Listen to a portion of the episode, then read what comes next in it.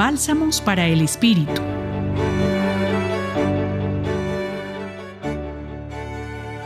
La palabra de San Juan que hoy se expresa en el Evangelio nos anima a superar nuestras inseguridades y confiar en la raíz del amor manifiesto en la persona de Jesús, en quien el Señor ha dejado su palabra y verdad.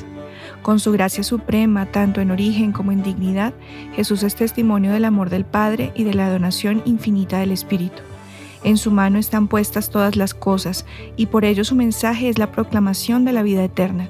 Negarse a Él es también negarse al Padre, no conocer la vida. Creer en el Evangelio y aceptar el testimonio de Jesús es un acto de fe en su veracidad y un acto de escucha profunda y realista, capaz de transformar el modo de concebir la propia vida, comprometiendo la fidelidad de las acciones y actitudes a la luz de la voluntad de Dios como prioridad. El Señor nos conoce y ama.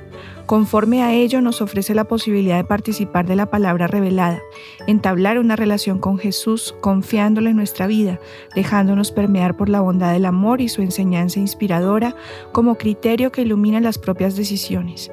Es una invitación a examinarse en medio de las fuerzas que conflictúan en las circunstancias de la vida constantemente, en la búsqueda de una vida buena, solicitando la gracia que viene de Dios y se manifiesta a través de Jesús como lo declarará San Ignacio de Loyola en la segunda semana de los ejercicios espirituales, una exhortación a conocerle internamente para más amarle y seguirle.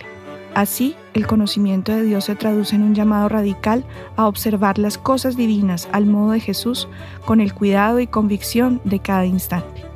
Compartió esta reflexión María Consuelo Escobar Hernández del Centro Pastoral San Francisco Javier de la Pontificia Universidad Javeriana. Bálsamos para el Espíritu. Escúchalos cada día en la página web del Centro Pastoral y en javerianestereo.com.